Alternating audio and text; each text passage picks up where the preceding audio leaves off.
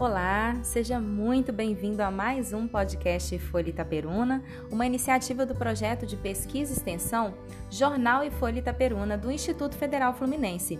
Eu sou a professora Fabiana Carvalho, coordenadora desse projeto, e no podcast de hoje nós vamos conversar sobre dicas de redação com a Letícia Fonseca, a egressa do nosso curso técnico integrado em Química, que tem várias experiências para compartilhar com você que está se preparando para a redação do Enem. Eu preciso dizer que esse podcast foi gravado originalmente no formato de live do Instagram no Ifolha Itaperuna, no dia 27 de maio de 2020. Espero que você aprecie. Vamos lá? Ei, Lê! Bem-vinda! Obrigada, Fabi. Tá me ouvindo bem aí? Tá, tá, tá legal. Que ótimo. Bom, a gente vai começando um assunto aqui e a galera vai chegando, viu, Lê? Tá, Bom, primeiro eu quero dizer assim que eu estou muito feliz de receber você, né? Porque a gente tem uma história desde o primeiro ano de Química é e é uma alegria ter você como parceira desse projeto. Embora você não esteja mais no IFE, de vez em quando a galera vê um texto seu aqui no Ifolha Itaperuna, então é um prazerzaço falar com você viu? Letícia foi minha aluna, gente, de português, de literatura lá no primeiro ano, depois no segundo, depois no terceiro. E, enfim, minha bolsista no projeto Parada Musical, a gente vai falar dele também. E é isso. Bom, então vamos lá. É, quem é a Letícia Fonseca? Para quem ainda não conhece, para quem só vê as fotos publicadas aí no Ifolha com alguns textos argumentativos. Quem é a Letícia? Então, como você mesmo já disse, né? Meu nome é Letícia, eu tenho 21 anos, sou ex-aluna do Instituto Federal Fluminense, campus Itaperuna. Fiz o curso Técnico em Química integrado ao ensino médio. E você disse que uma das perguntas que eu queria dizer, né? Uma coisa que eu gosto de fazer e foi o motivo pelo qual eu entrei na sua bolsa, que é tocar violão. Toco violão desde os 8 anos de idade, se não me falha a memória. É isso, é basicamente isso. Uma aspirante a estudante de medicina. Estou há três anos aí na luta e Deus queira que 2020 seja o ano, porque o início já não começou bem, né? Então a gente tem que ter um pouco de, como eu posso dizer, esperança para o final, né? Tomara que o final é, seja, né? é, seja sucesso. É legal você falar nisso, porque a gente está numa série de lives conversando sobre o Enem. Outro dia a gente recebeu o professor Tiago, de matemática, lá do IFMG, que está fazendo uma série de live aulas no YouTube. É, a gente já conversou com a Karine também de Sociologia, que deu umas dicas de redação e tal. E alguns ex-alunos nossos que já estão fazendo faculdade, mas é uma luta mesmo, né, Letícia? A medicina é, é para os fortes. Sim, com certeza. É atualmente o curso mais concorrido no Brasil, né? Então é só observar pelas notas de corte. Aí acaba que no ensino médio muitas pessoas não conseguem alcançar essa nota, como foi o meu caso, mas que não é motivo nenhum de vergonha, nem tampouco de fazer com que as pessoas desistam, muito pelo contrário, só é, um gás a mais para querer com mais sangue no olho. Ah, peraí, essa vaga é minha, eu também mereço, então vamos com tudo. É isso aí. Em relação à sua vida de estudos, né? É, como é que foi a su, sua jornada até chegar ao IFE e depois do IFE, como é que está sendo esse processo de estudar para o Enem? Então, é, eu fiz meu maternal na, no Madalena Magacho, fiz todo o meu ensino médio na Escola Municipal Nossa Senhora das Graças, todo o meu ensino médio no IFE. É, em 2018, eu fiz um pré-vestibular aqui em Itaperuna, 2019, eu optei por fazer somente algumas aulas isoladas, fiz aula de biologia, fiz aula de matemática, aula de química. E esse ano, 2018, eu optei por fazer 2020. aula online. É, 2018, olha, procedendo no tempo aí. É, 2020 eu optei por fazer aula online. Então eu assinei algumas plataformas e tenho assinei uma plataforma os Complica, assinei o Ferreto, que é de matemática, o Jubiluco, que é de biologia, e também uma plataforma só voltada para redação, para correção e para ensinar, né, como que faz os textos e tudo mais. Quantas redações você costuma escrever por semana? Tem Olha, um então, número assim? Então, é, no início do ano eu estava fazendo duas redações, só que aí veio a pandemia, era uma redação, mas agora, duas semanas, é, eu já, já tenho feito duas redações, tenho voltado, né, essa rotina de fazer duas redações por semana. Graças duas a Deus. por semana, é um número bom, né? Sim, é um número bom. Bom. Bom, você já falou aí sobre a rotina, né, de até chegar a, aonde você está hoje, né, do escola pública, né? A Nossa Senhora das Graças é uma escola também muito parceira do IFE, eu acho legal ressaltar isso aqui. Vira e mexe, a gente desenvolve um projeto lá com eles e a gente tem muito aluno que vem de lá. Então, legal ressaltar essa parceria. É, e aí, quando você chegou no Instituto, eu me lembro muito bem, lá no primeiro ano, de cara, nos seus trabalhos você já usava o violão, né? E aí veio o projeto Parada Musical. Eu queria que você falasse um pouquinho desse projeto, é, do que você conseguiu aprender com ele, porque é um curso técnico de Química, com uma bolsa relacionada à música que era coordenada inicialmente por mim, que sou professora de português e literatura, não sou da área de música, sou só uma apaixonada. E depois foi coordenado pelo Emílio, que é contador, se não me engano, lá do Instituto, né? Ele trabalha nessa área administrativa, também não é músico profissional, é mais um apaixonado. Como é que foi essa experiência? Então, primeiro ressaltar o IFE de um modo geral, né? O Instituto Federal Fluminense. Eu costumo dizer que é, existem duas Letícias, uma antes e uma depois de 2015, que foi quando eu entrei no Instituto, que foi assim um divisor de águas na minha vida. Sempre quis estudar no Instituto Federal Fluminense, sempre idealizei o IFE como uma escola muito boa, sobretudo para quem não tem condição de pagar uma escola particular, né? Sempre Sim. procurei saber como como funcionava o IFE como um todo, de um modo geral. Igual você disse, né? Ah, técnico em química, mas tinha uma bolsa de música. Acontece que lá tem lugar para todo mundo. Assim, não é porque eu estou fazendo técnico em química, eu tenho que ficar somente na química. Tem bolsa de teatro, tem bolsa de música, tem para a galera da pesquisa, tem a galera que gosta de astronomia. Então isso de cara já me impactou. Porque, poxa, é, se é um hobby que eu tenho, que é tocar violão, por que, por que não me inscrever em uma bolsa para inicialmente, né, o projeto era também para é, dar aulas de violão, para ajudar outras pessoas também a aprender violão, para poder fazer apresentações, a unir o útil ao agradável. Então, foi uma das melhores experiências da minha vida, assim, parada musical é a melhor bolsa do IF, com certeza. 2016 e 2017 foram os anos que eu, que eu fui bolsista, né? Conheci pessoas maravilhosas através do projeto, é, amizades que eu com certeza carregarei para o resto da minha vida. Então, eu só tenho coisa boa para falar, tanto do IFE é, e quanto do Parada também. Deu para viajar enquanto Parada, não deu? Nossa, olha, não querendo me gabar, mas foram Conta muitas aí. viagens. Não, foram muitas. É, a gente viajou vários IFES, né, vários institutos federais aqui da região, sem contar também, para mim o mais legal de todos foi ir a Cabo Frio, que a gente tocou lá e teve uma galera é, da banda militar que foi tocar junto com a gente. Enfim, foi muito legal. É, possibilitou a gente ter o contato com as outras instituições e com outras pessoas também diferentes, né? Promover a integração do campus e também com a comunidade de um modo geral. Então foi bem interessante. É um projeto que, nossa, está no fundo do meu coração. Legal. É o bacana do projeto de extensão é esse contato com a comunidade, né? Sim. Eu lembro que a gente, quando eu coordenei, a gente foi ao IF de Pado apresentar, participou da, de evento deles lá, né? Fez oficina e tal. É, no final do ano eu lembro que a gente foi a Miraí, na Escola Estadual Santo Antônio, que também é uma escola super parceira. E depois, quando o Emílio assumiu a coordenação, eu acompanhei tudo pelas fotos do, do Facebook do IF. Realmente teve um monte de viagem e eu acho que não é só a viagem, né? Todo o aprendizado que essa viagem traz, né? Toda a bagagem cultural que você adquire nesse contato com as pessoas, né? Exatamente, exatamente.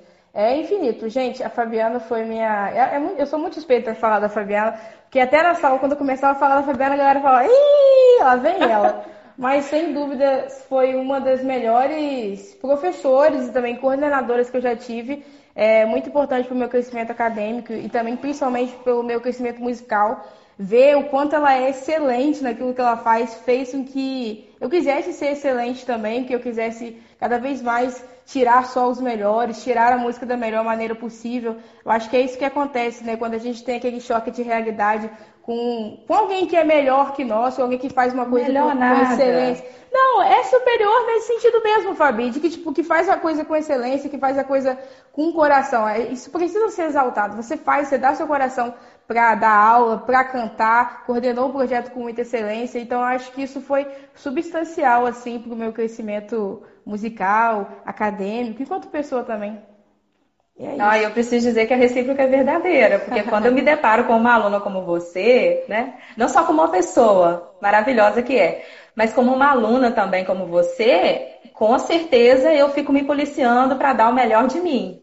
Né? O assunto da, do, da live de hoje, na verdade, passa por tudo isso, mas acaba caindo na redação. Você sempre foi uma pessoa que escreveu bons textos ao longo da caminhada que eu tive com você no Instituto, né? Desde o primeiro ano, eu falo que você gosta de literatura, você gosta de português, você escreve bem. É, e aí vem aquela pergunta, né? Como que você consegue tirar acima de 900 na redação? Porque eu sei que medicina é um curso concorrido, tem que ser acima de 900. E você tem conseguido manter esse padrão. Como que é? Então, Fabi, é, eu desde sempre gostei de escrever, isso daí é um fato mesmo. Sempre gostei de falar sobre cotidiano e tudo mais. Então, no quesito escrita, eu gosto de dizer que eu tenho alma parnasiana. Por quê? Eu sou arte pela arte. Eu acho que o texto é um diamante bruto a ser lapidado. Eu acho mesmo que demanda esforço, que demanda tempo, mas que é completamente incompatível com o Enem, que você tem que otimizar completamente o seu tempo. Então, logo de cara, foi um choque a dissertação argumentativa para mim porque eu tenho que fazer aquilo no menor tempo possível. Mas uma das coisas que com certeza me ajudou é, e tem me ajudado é justamente essa questão do treino. Porque muitas pessoas ficam pensando, nossa, mas como que eu vou fazer o texto em uma hora? Como que eu vou fazer, é, fazer isso tudo, pensar nisso tudo, num tema, pensar é, em repertório sociocultural, pensar em argumentos, tudo em uma hora. Tudo vem a partir é, do treino. Então, a repetição, ela precede a excelência. Então, se você fizer uma coisa ali Uau. diariamente, você pode ter certeza que você vai conseguir obter um êxito, que você vai conseguir perder o medo, perder a insegurança, que eu tinha muito é, na hora de redigir os meus textos, que me demandava muito tempo, inclusive na hora da redação do Enem. Mas quando eu descobri isso, que se eu fizesse, se eu começasse a treinar, ficaria mais fácil, é, a coisa aconteceu de uma forma muito natural. E a nota né, acima de 900 veio também de uma forma muito natural para mim. Você, quando está escrevendo, você pensa naquelas cinco competências que são avaliadas pelos corretores lá da banca? Sim, com certeza. Porque são elas que vão nortear o texto, né? São elas que, que te elevam e que também jogam lá para baixo. Então, é muito importante na hora de redigir um texto você pensar como está é, a sua ortografia, você pensar se os argumentos que você é, está colocando são coesos, se você, é, você, pensar que o repertório sociocultural tem a ver, se você está usando conectivo para poder linkar, para poder contextualizar, se a sua proposta de intervenção está completa, se ela tem a ver com aquilo que você escreveu é, no seu texto. Então, pensar nas cinco competências é primordial assim para redigir um bom texto. Então vamos por partes. Para quem está entrando agora, que não tem Obrigada, noção Luan. de como começar. Ah, tem um monte de fã seu aí, Letícia. Pode, pode ir comentando. Porque, ó, Luan toca muito, Michele, gente. Luan, tem uma galera aí mandando abraço para você, te elogiando. É, para quem está começando a estudar a redação agora, Letícia, o que, que é um texto dissertativo argumentativo? Porque às vezes a gente, como professor, explica, mas é tão mais fácil a compreensão quando um aluno que está ali na prática fala sobre o assunto? Então, um texto dissertativo argumentativo é, direcionando para a redação do Enem é basicamente um texto que tem como característica primordial a defesa de um ponto de vista. Então, você não é somente você defender, ele vai ter que ser é, precedido de argumentos que são vão ser justificáveis através de fatos, através de dados e que a redação do Enem tem uma característica muito interessante que se difere né, da maioria dos é, dissertativos, que, que é você dar uma solução, uma proposta de intervenção com um detalhamento. Então é basicamente isso. É, hoje em dia a galera fica expondo né, opiniões na, na, internet e tudo mais. Textão. É, fazendo textão, mas não justifica nada. Então, eu acho que todo mundo deveria fazer pelo menos uma vez um texto dissertativo comentativo para ver como que funcionam as coisas. É só jogar a ideia no ar. Tem que mostrar que ela tem é, uma validade, né? Que ela tem credibilidade. Fernanda, okay. Rafaela. Beijo, gente. Obrigada por, por esse apoio moral. Depois eu pago vocês. Uma Coca-Cola. É, depois eu dou um salgadinho. E aí, como que você costuma fazer o seu projeto de texto? Você pega lá a proposta. Como que você organiza? Você faz por tópicos? Você já parte para o rascunho? O que, que, tem que ter uma introdução, um desenvolvimento e uma conclusão para ter assim acima de 900, como você tem mantido aí nos últimos anos? Então, é, alguns textos são, eu considero mais fáceis de redigir, porque são temas mais recorrentes, são temas que eu faço com uma maior facilidade e tudo mais. Os textos que eu não tenho tanta facilidade, é, e textos que eu tenho mais facilidade, eu já vou direto para o rascunho, porque eu já tenho em mente aquilo que eu vou dizer. Os textos que eu não tenho tanta facilidade, quando é um texto atípico, por exemplo, cinema, democratização do acesso ao cinema, eu escrevo o, o título, né, o tema, e vou e faço perguntas. Por que um problema? Sabe? Essas uhum. perguntas que vão formando os, os meus argumentos. Qual é o problema? O que pode fazer para ser resolvido? É, quais são é, o que eu posso linkar? Então, eu basicamente começo fazendo isso. Quando não é um texto que eu não tenho hábito, né? Não tenho tanto costume, eu considero difícil. Então, eu primeiro faço essas perguntas assim para eu poder é, elencar, porque às vezes vem tanta coisa na nossa cabeça, então é muito importante a gente também colocar por tópicos. Olha, por que é um problema? Às vezes tem cinco motivos por que é um problema, mas não dá para colocar cinco motivos. A gente vai é. selecionar três e os, e os dois, e os dois nós temos mais facilidade de falar. Uhum. E respondendo a sua pergunta, né, como fazer para ter um texto acima de 900, é por partes, né? No texto da redação, tem a introdução, o desenvolvimento 1, desenvolvimento 2. As pessoas, algumas pessoas optam também por fazer desenvolvimento 3, mas são somente 30 linhas. Então, assim, para fazer três parágrafos só de desenvolvimento, acaba sobrando pouca linha para fazer a proposta de intervenção, que tem que ser muito bem detalhada para ganhar Sim. nota máxima. Então, é, desde o ano passado, aliás, desde antes um pouquinho, né, já tem essa questão do detalhamento da proposta, né? Sim. Aí, é, geralmente, as pessoas fazem com dois desenvolvimentos e uma proposta de intervenção, que é também a conclusão. A introdução, ela é a fachada do texto. É a partir dela que o seu corretor vai dizer se seu texto está bom, se ele está bem elencado, se você compreendeu a proposta, se você sabe aquilo que a banca espera de você. Então, é muito importante você ter, desde, desde a introdução, algumas palavras-chave que vão demonstrar que você compreendeu o tema. Por exemplo, é, desafios da formação educacional dos surdos no Brasil.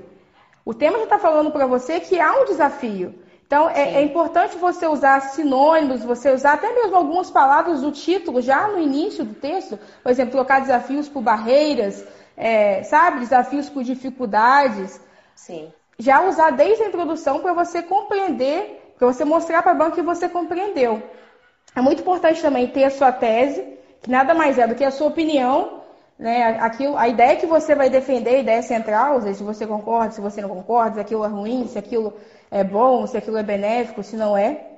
é ter também um repertório sociocultural, aí vai de cada um, né? É, tem gente que gosta de usar filme, a Débora Jean, por exemplo, a maioria dos vídeos dela, ela sempre é, fala sobre um filme, sobre uma história em quadrinho. Tem gente que gosta de usar algum sociólogo, algum filósofo.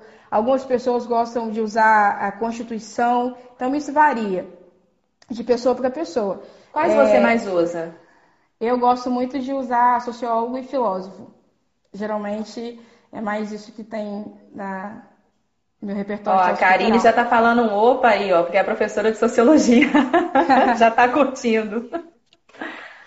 Então você, na introdução, você já mostra que você tem repertório sociocultural. Sim. Já é, coloca assim, um repertório, já mostra que compreendeu o tema e já encaminha a tese.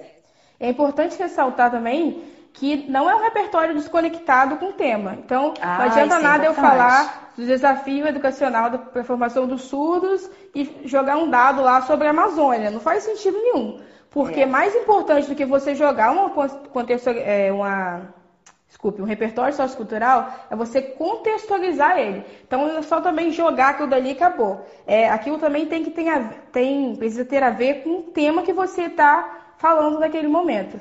Então é muito de importante. de uns tempos para cá, a banca está sendo mais criteriosa em relação a isso, né? Totalmente, totalmente. É, então, vamos lá, repertório sociocultural linkado com o tema, contextualizado, okay. a sua tese, palavras-chave que vão demonstrar para sua banca que você compreendeu o tema, que você vai redigir sobre aquilo que eles querem que você escreva. E também uma antecipação do seu, de, dos seus desenvolvimentos. Ou seja, jogar a culpa em alguém. Algumas pessoas é, optam por escrever. Cabe analisar as consequências da tal temática. Outras já jogam ali, já fazem um prelúdio daquilo que elas vão fazer. Por exemplo, por omissão do Estado, por indiferença dos indivíduos. Então, é meio que uma ideia é, em poucas linhas daquilo que você vai desenvolver é, embaixo, no desenvolvimento 1 e no desenvolvimento 2. É basicamente isso é a introdução. Ok. E aí, a depender do que você colocou na introdução, você vai trabalhar esses próximos dois parágrafos com desenvolvimento. Nesse desenvolvimento é importante também mostrar mais repertório sociocultural, não é? Sim, com certeza.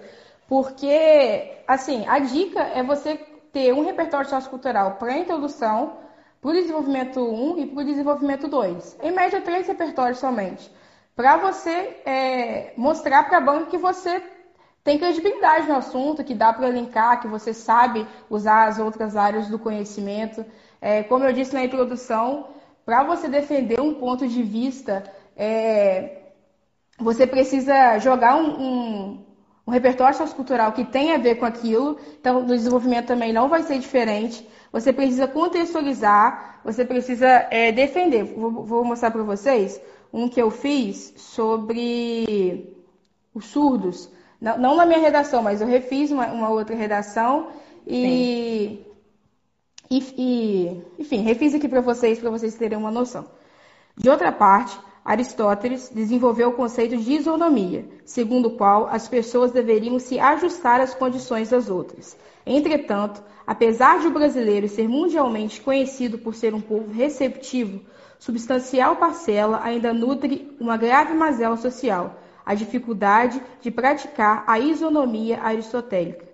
Nesse sentido, é justamente por essa característica social negativa que a população surda ainda está distante de experimentar a isonomia proposta pelo filósofo grego. Então é basicamente isso. Algumas pessoas fazem de forma diferente né, a contextualização, mas esse exemplo foi só para mostrar é, para vocês que tem que ter sentido, que não é só jogar lá a isonomia, que, tem, que é um conceito do Aristóteles, que as pessoas têm que se ajustar às condições das outras e acabou. Aí começa uma outra argumentação nada a ver, completamente desconectada. Então é, tem que ter tem que ter a contextualização. Ok. E o que não pode deixar de, de conter a, a proposta de intervenção? Você costuma deixar na, na conclusão a sua proposta, né?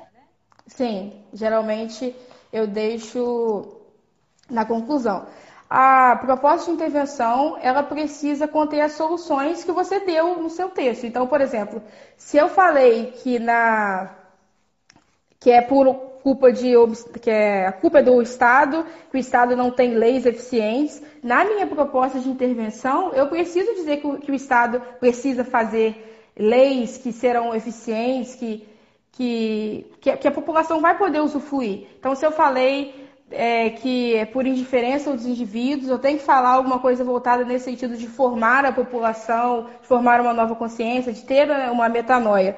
É, é necessário ter na, na proposta de intervenção a gente, ou seja, quem vai fazer a ação, se é o Ministério da Educação, se é o Ministério da Justiça, se é a ONU, enfim, a pessoa, o responsável é, que vai dar essa medida. A ação, o que a pessoa vai fazer, se é distribuir livros, se é prender, se é formular uma lei.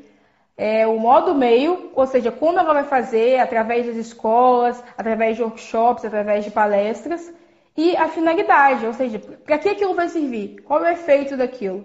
Se é, é para formar uma, uma população com a leitura mais assídua, se é para é, diminuir a segregação, é a finalidade da, da proposta que você vai colocar, basicamente.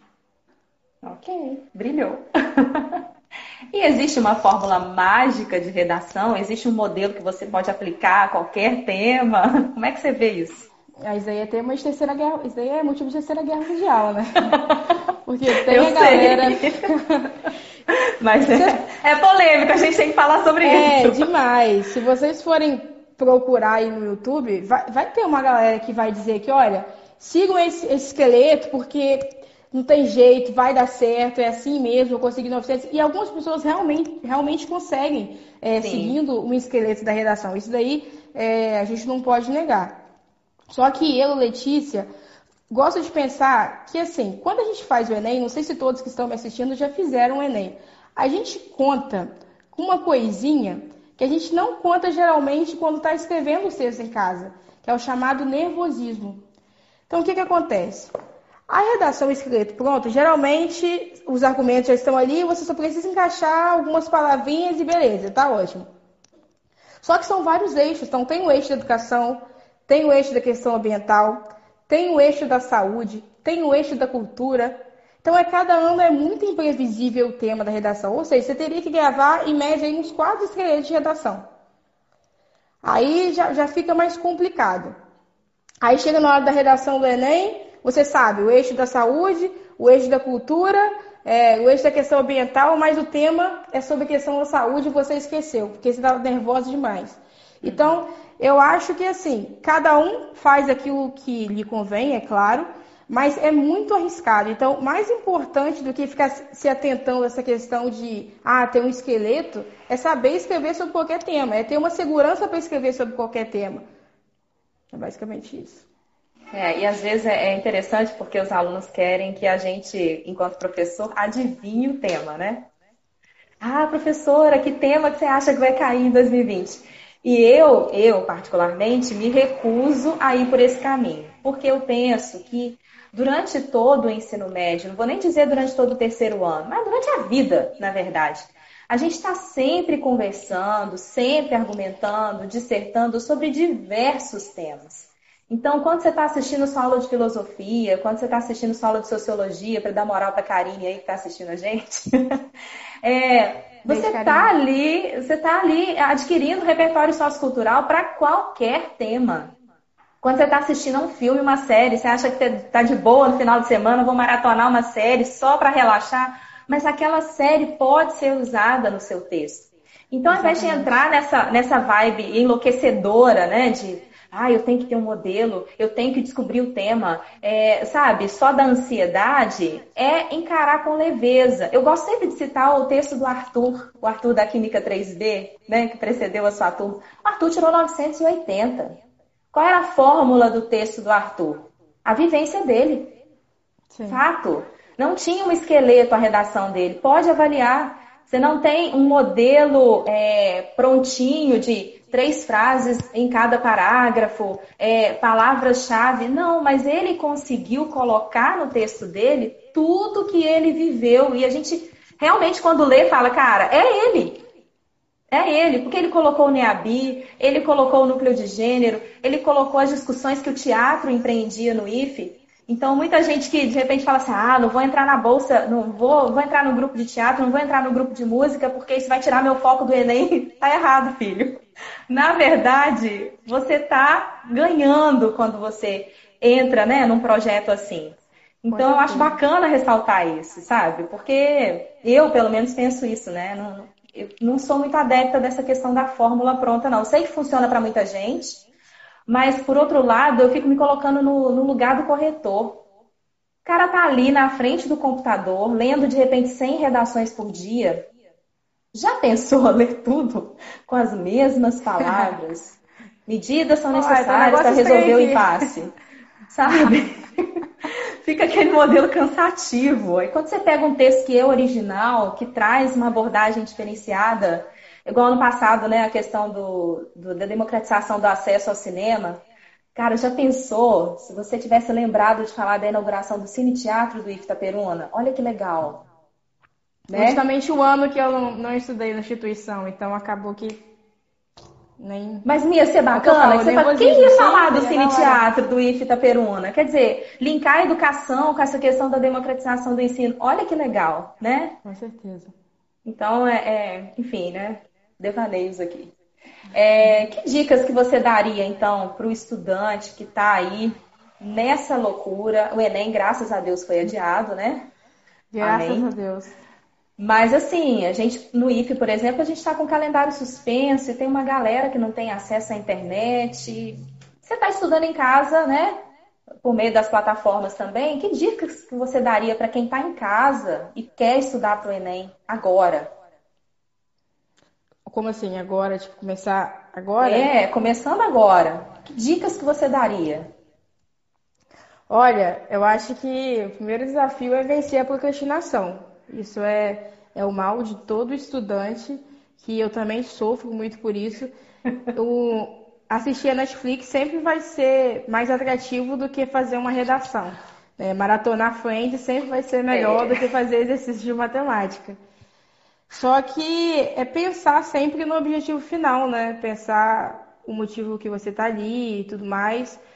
Enfim, é procurar é, no YouTube tem várias plataformas que liberam aulas é, sobre é, diversas matérias e tudo mais. Tem várias listas de exercício. Graças a Deus, o Google, né, a internet, um modo geral, ela democratizou muito isso, essa questão do ensino. Então, é procurar, só se você procurar, é, é, como eu posso dizer, cronograma Enem maio, vai aparecer várias pessoas dando cronogramas. Aqui no Instagram mesmo tem vários estudiantes que a pessoa é, é, posta a rotina dela e tudo mais. Então é sempre acompanhar essas pessoas que, que já estão na caminhada e também que já chegaram lá, seguir esses passos mesmo, estudar, é, procurar ter uma rotina de estudar diariamente, ainda que seja duas horas por dia, vai fazer a diferença. O que importa, na verdade, é a repetição mesmo, que é ela que vai preceder a excelência.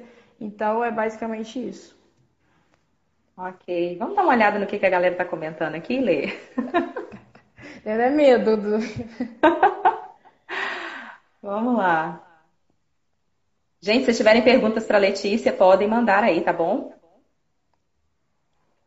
Ah, deixa eu ver aqui.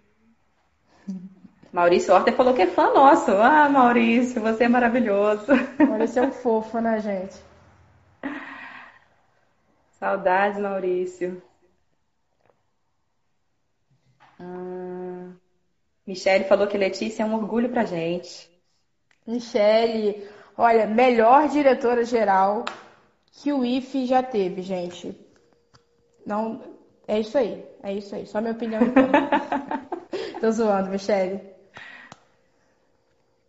Ela colocou depois, ó, muito bom ver o orgulho de ser IFE em vocês. Ah, ah e a gente tem mesmo, né, Letícia? Com certeza. Orgulho de Serif total. Essa instituição mudou a nossa vida, né? Com certeza. Chega até a ser enjoada às vezes quando a pessoa a assunto. Tipo assim, você acha que eu devo estudar um IF? Eu falo, senta que lá vem palestra. Luan elogiando que você é a maior violonista que o IF já teve. Ah, Luan, querido. Saudades, Luan também figura, né? Demais. Franciele, que menina mais linda e inteligente. Parabéns, Lê. Obrigada, Franciele. A Rafa, orgulho das amigas. Rafa, depois eu te dou o salgadinho que eu falei. Ananda, eu amo essa menina, orgulho. Fernanda também. Essa galera que tá me elogiando demais aí, Fernanda, Rafaela. A gente combina depois o lanchinho quando claro. a pandemia acabar. me chama, tá? Que eu adoro o lanchinho. Não, com certeza.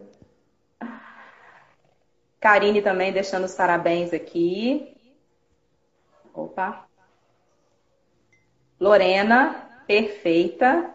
Lorena, sua fã também, né, Letícia? Ah, Lorena, é, são mais de 15 anos de história, né? Não dá nem pra falar nada. Karine deu apoio quando a gente falou sobre escrever sobre qualquer tema. Ah, alguém aqui falou que dicas maravilhosas. Ai, Jesus. Obrigada. A Ellen. Obrigada, Ellen. Um beijo. E a Nanda falou que vai cobrar o salgado. Pode cobrar, Fernanda. É, bom, enquanto a galera vai mandando pergunta, alguma coisa assim, como é que está sendo esse período, Letícia, sem sair muito de casa? Você está conseguindo cumprir o isolamento? É, é muito complicado, né, Fabi? Porque por mais que essa seja a minha rotina, por exemplo, de ficar em casa estudando, é diferente, né? Você não poder sair, você ficar privada de, à rua, ainda que seja para bater perna à toa, coisa que eu nem não tenho costume de fazer, mas deu vontade de fazer crossfit nos últimos dias e eu detesto ah. exercício físico. Verdade, eu falei assim, mãe, eu preciso entrar no crossfit. Desvaneio, né? já, já, não quero nada. Minutos depois eu tava comendo uma coxinha com maionese. Só doideira essa quarentena. Mas. Qual foi a pergunta? Desculpa. Então, como é que está sendo esse período de isolamento? Tá conseguindo estudar direitinho, mantendo rotina? É, como eu falei, eu fiquei algumas semanas assim, meio baqueada, porque tem essa questão, né, de, poxa, como que, vai, como que vão ficar as coisas? Essa questão é, do Enem, né, questão da data, é, esse medo também, é, por essa doença, né, que tem assombrado o mundo todo e tudo mais, então isso vai batendo um sentimento de pessimismo, de melancolia na gente, que a gente só quer ficar deitado esperando que tudo passe. Então, eu fiquei umas três semanas aí meio baqueada e, sem, sem estudar, sem afinco como eu estava estudando antes. Só que, graças a Deus, já consegui me recompor, não com 100% de produtividade que eu estava antes, mas já estou bem feliz de estar conseguindo cumprir as metas que eu tenho colocado, né, que eu tenho estabelecido. Que é muito importante também a gente estabelecer metas que a gente vai cumprir. Não adianta nada eu dizer que eu vou estudar 12 horas por dia se eu sei que, que não é a rotina que eu tenho é, inicialmente, sabe? Eu acho que rotina é uma coisa que você vai criando, que você vai aumentando é, com o passar do tempo. Então é muito importante a gente saber quais são os nossos limites, até mesmo para a gente não se frustrar, né? Verdade. Posso ler a sua redação do Enem do ano passado? Você fazer uns comentários aqui com a galera que está assistindo? Posso? Então, você pode fazer e, e dizer onde eu errei. Foi uma redação 920. E olha que você não gostou muito do tema do ano passado, né? Odiei. Eu nunca gosto, né? Assim, dificilmente. O aluno ele nunca vai gostar do tema e, e por mais que ele faça 100 redações durante o ano, nunca vai ser um tema exatamente que ele fez aquela redação. Então, isso é o que a gente aprende. Mas vai saber escrever sobre ele, porque existem os eixos, ele vai ter o argumento certo para usar. Muito bem. É isso aí. O tema do ano passado foi a democratização do acesso ao cinema no Brasil. Como é que chama esse cara que você citou aqui no começo? O diretor alemão Erwin. Erwin Piscator. Ah, Erwin Piscator. Então vamos lá. Após a Primeira Guerra Mundial, então a pessoa já mostra que sabe história, né? O diretor alemão Erwin Piscator criou o teatro épico com o objetivo de modificar a sociedade e despertá-la para uma reflexão crítica. Então a gente já pega o texto e fala assim, pô, a menina sabe história e tem um conhecimento sobre teatro e sobre criticidade, sobre reflexão. Gostei. Aí você traz para o presente. Na contemporaneidade, é válido retomar essa postura reflexiva, uma vez que muitos são os problemas causados pela falta de democratização do acesso ao cinema. Dessa forma, cabe analisar a forte influência da indústria cultural e a omissão por parte do poder público. Então, você começa fazendo uma contextualização, traz para o presente e já coloca a sua tese. Foi isso? Foi exatamente isso. Parabéns, ficou bonito. Aí vamos para o primeiro desenvolvimento. Em primeiro plano, o acesso de forma desigual inviabiliza a democratização efetiva do cinema. A esse respeito, o filósofo John Locke diz que os indivíduos confiam suas necessidades ao Estado, que, em contrapartida, deve ou deveria garantir os direitos da população, tais como o acesso à cultura e ao entretenimento. Ocorre que no Brasil, substancial parcela da sociedade, sobretudo oriundas de cidades interioranas e de camadas sociais mais pobres, não tem acesso ao cinema, tendo em vista a grande concentração cinematográfica nos centros urbanos e dos elevados preços dos ingressos. Nesse sentido, enquanto a ideologia de Locke não for a regra, o acesso democrático ao cinema continuará sendo exceção. Você gosta dessa, desse raciocínio, né, Letícia? Já percebeu? Eu leio muita redação sua, né? Então. Mas eu achei legal, você cita o filósofo, trabalha a questão de que não há, de fato, uma democratização do acesso ao cinema, e aí você já coloca a responsabilidade no Estado. Então, eu já imagino aqui, quando eu leio esse primeiro desenvolvimento, que a sua proposta vai passar pelo governo. Né? Sim. Sim, imagino. Ah, deixa eu ver aqui. E aí a questão da, das cidades menores, né? Isso já era colocado lá na, na proposta da redação, essa questão das cidades menores não terem muitos Sim, cinemas. Se eu, engano, se eu não me engano, nos textos motivadores, eles já eles chegaram a comentar, eu acho que uma imagem, falaram sobre concentração cinematográfica. Foi e aí eu queria que você falasse assim. sobre isso. Eu posso usar é, informação que está presente na proposta e ela não ser colocada como cópia, isso não ser penalizado. Qual que é a diferença? Não entendi, repete de novo que deu uma falhada eu, aqui. Eu posso utilizar uma informação que está na proposta da redação e isso não ser considerado uma cópia. Sim. Não é? Assim, é muito importante a pessoa ter cautela na hora de utilizar, né?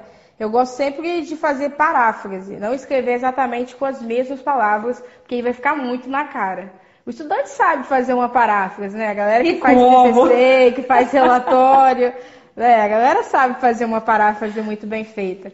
Então, é, é, somente ter essa cautela. Assim, não precisa copiar todos os textos motivadores, que vai ficar muito na cara. Mas, claro. por exemplo, se você quiser colocar algum dado que vai ser importante para a sua argumentação, falar, por exemplo, do número do aumento de casos de violência contra a mulher, entende? É, é, é interessante. Se aquilo for beneficiar a sua argumentação. Ok. Aí no segundo desenvolvimento, você traz mais um repertório. Ademais, o filósofo é, Theodor Adorno. Theodor Adorno. É isso mesmo. Desenvolveu o conceito da indústria cultural, que você já tinha colocado lá na introdução, a ideia de indústria cultural, Sim. e vai desenvolver aqui, né? Então, Adorno desenvolveu o conceito da indústria cultural, segundo o qual a mídia veicula conteúdos de forma constante e persuasiva, a fim de manipular o comportamento da sociedade. Nesse contexto, muitas emissoras de TV e plataformas digitais, como a Netflix e o YouTube, possuem em sua programação filmes que foram recentemente reproduzidos nos cinemas e motivam seus telespectadores, por intermédio de propagandas e publicações nas redes sociais, a optarem pelo conforto de seus lares. Dessa maneira, a teoria de Adorno, que é posta em prática no Brasil, mostra-se como obstáculo a ser desconstruído sob pena da diminuição do acesso ao cinema. Eu me lembro, Letícia, que muitas pessoas, quando ficaram sabendo do tema, ficaram naquela dúvida assim: mas é o cinema lugar, local, físico, é o cinema produção cinematográfica? Né? É, então, aí isso daí deu múltiplas interpretações, né? Eu é, redigi o meu texto, como você pode perceber, pensando no cinema enquanto um espaço físico. É, algumas pessoas fizeram pensando no cinema enquanto indústria cinematográfica. Mas pelo que a gente pôde perceber, ambas é, tiveram um êxito, né? Nessa questão Valeu, da, exatamente. Da É porque você usa, por exemplo, Netflix e YouTube como um problema, né? Porque a pessoa não vai ao cinema, ela, ela acaba optando por ficar em casa. E eu já li outras redações em que as pessoas colocaram que essas plataformas democratizam o acesso ao cinema, né? Então, Porque é estão falando da produção cinematográfica como um todo. Sim. Então, olha como que um mes uma mesma informação pode ser usada para um encaminhamento ou para outro, né? Exatamente. A questão é você ser coerente com o ponto de vista que você decidiu defender ali, né? Exatamente. E aí vem a conclusão. Portanto, medidas são necessárias para resolver esse impasse. Cabe ao governo federal disponibilizar verbas públicas com urgência para a mitigação da concentração de cinema nos grandes centros. Isso pode ser feito por meio da construção de cinemas públicos em cidades pequenas e médias do interior, além de colocar os ingressos com preços acessíveis a toda a população. Assim, a democratização do acesso ao cinema passará a ser uma realidade no Brasil. Cabe também aos indivíduos problematizarem a influência da mídia sobre o comportamento dos cidadãos, através de debates nas redes sociais e rodas de conversa nos locais públicos. Então, a indústria cultural ficará apenas na teoria. Eu acho legal que na sua conclusão você geralmente apresenta mais de uma proposta. Sim. Né? Isso é, é uma meta sua. É para não correr o risco, né, de, de fazer só uma e, e ela tá errada. O corretor fala assim, não, fez uma, tá assim, mas olha só, essa daqui também tá legal, vamos dar uma segunda chance. Então eu sempre tento fazer Entendi. duas propostas de intervenção. E você sempre tenta também, é, no finalzinho ali, seja na primeira frase da conclusão ou na última frase, retomar alguma coisa que tinha sido falada lá na introdução, né? Fechar bonitinho o texto. Sim, eu sempre, como eu falei para você, eu, é, minha aula é completamente parnasiana, então eu acho que, que fica muito legal quando a gente pode linkar o final com alguma informação, seja ela da introdução ou do desenvolvimento 1, desenvolvimento 2, fica muito bonito esteticamente falando e bem coeso também, né, para fechar e mostrar que você é, interligou todas as ideias que você colocou ali no seu texto. E fica bonito mesmo, gente. Ela colocou a indústria cultural lá no finalzinho da introdução, desenvolveu a ideia da indústria cultural no terceiro parágrafo e fechou a conclusão falando que a indústria cultural vai ficar na teoria, porque a gente vai conseguir democratizar o acesso. Amém. Muito bacana, muito bacana. Agora, existe uma ansiedade, uma, uma relação de tensão com essa questão da proposta? Porque assim, eu sei que você, na hora de escrever a proposta de intervenção, você tem que pensar na resolução do problema. Mas não é simples solucionar um problema como esse, né? Então, passa pela sua cabeça isso, ah, meu Deus, será que essa proposta funciona, não funciona? E por isso você acaba optando por duas? É, também, né? Porque assim, o meu raciocínio quanto a essa questão de duas é, propostas, porque se eu, se eu dei dois problemas, eu automaticamente preciso dar duas soluções, mas isso também fica a critério de cada um. Uhum. Tem, tem toda assim essa atenção. Para mim, a parte mais difícil é dar nome aos bois e dizer aquilo que pode fazer.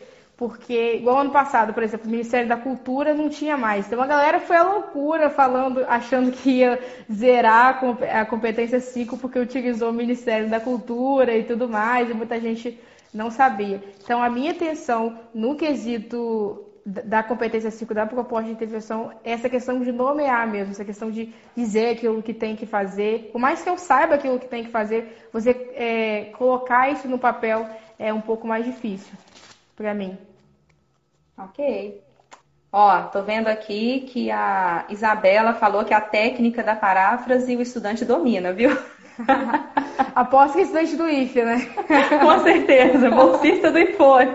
Aí. A gente se reconhece de longe, a gente se identifica de longe, Isabela. É verdade. Olha, então, a Luísa tá entrando aqui, gente.